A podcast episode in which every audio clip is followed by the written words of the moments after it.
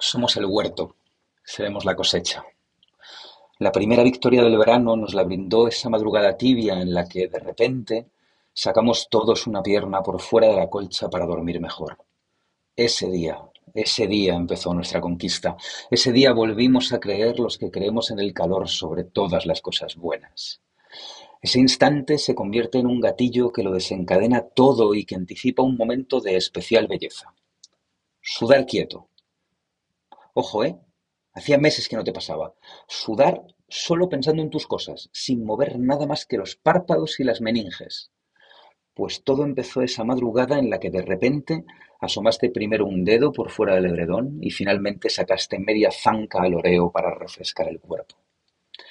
Esa mañana arranqué a correr con el cuerpo templado. No tuve que quitarme ya el abrigo del frío de los amaneceres de invierno y todo resultó sencillo, veloz, casi elegante. Encadenaba zancadas pensando en que es tiempo de cosecha, de recoger los frutos del túnel del que nos saca la primavera. Iba pensando en Mishima, realmente, en el sol y el acero. Te leo. Si mi ser era mi morada, entonces mi cuerpo era como un huerto alrededor de la misma. Una de dos, podía cultivar ese huerto en toda su extensión o dejar que la maleza se adueñara de él. La elección era libre, pero esa libertad no era tan ostensible como se podría pensar. En efecto, mucha gente acaba llamando destino a los huertos de sus respectivas moradas. Joder con Mishima, joder qué razón tiene. Qué importante es cultivar el huerto que somos para llegar felices a la cosecha. Qué importante es desbrozar la maleza para crecer sanos, fuertes y bellos. No es el destino, no hay fatalidad, solo hay resultados. Solo recogemos los frutos del esfuerzo y la disciplina.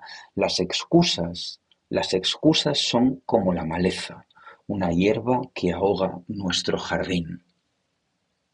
Unos diecisiete kilómetros después, con el pecho apenas desbocado, frené en la puerta de casa y miré mis brazos y miré mis piernas brotados de venas hinchadas tras el primer esfuerzo del día.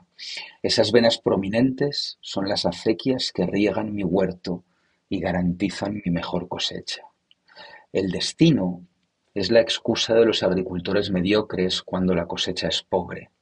Llegar al umbral del verano no ha sido fácil. Déjame que vuelva a mi cima, Mishima nos lo cuenta así: el dolor, sin duda alguna, tiene cierta grandeza, guarda una profunda afinidad con el esplendor que se oculta detrás de la fuerza. El calor se asoma. Es tiempo de recolección, no de poner excusas. Yo trabajo cada madrugada mi jardín para que broten fuerte los frutos de mi esfuerzo. No hay una cosecha abundante en la indulgencia. Ahí solo crece fuerte la maleza, lo que nos sobra, Luego vendrán los yoes que con los que se arropan los medianos. Ya que has asomeado el pie por debajo de la colcha, sal a labrar tu campo.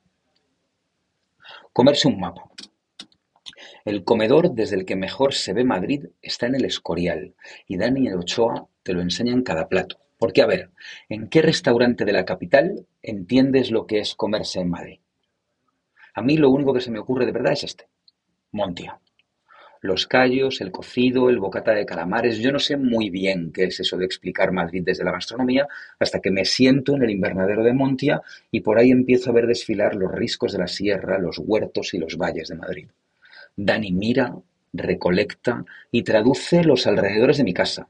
Me la explica con la mantequilla de cabra, la tortilla de chalotas o el cordero lochal que sirve con una croqueta abierta de sus menudos que me voló la cabeza. Dani ha vuelto a abrir Montia y no es el mismo Montia, o no lo es del todo. Lo que fue un estupendo restaurante se ha despojado de todo y ahora es un cuchillo afilado, ha madurado, ha profundizado en su propio discurso y es más poderoso de lo que era. Montia es mucho mejor porque está acabando la tierra. Por cierto, aquí los callos ya eran memorables, ahora son dobles. Son los callos que fueron y son los callos que son. Pídelos, callos y más callos.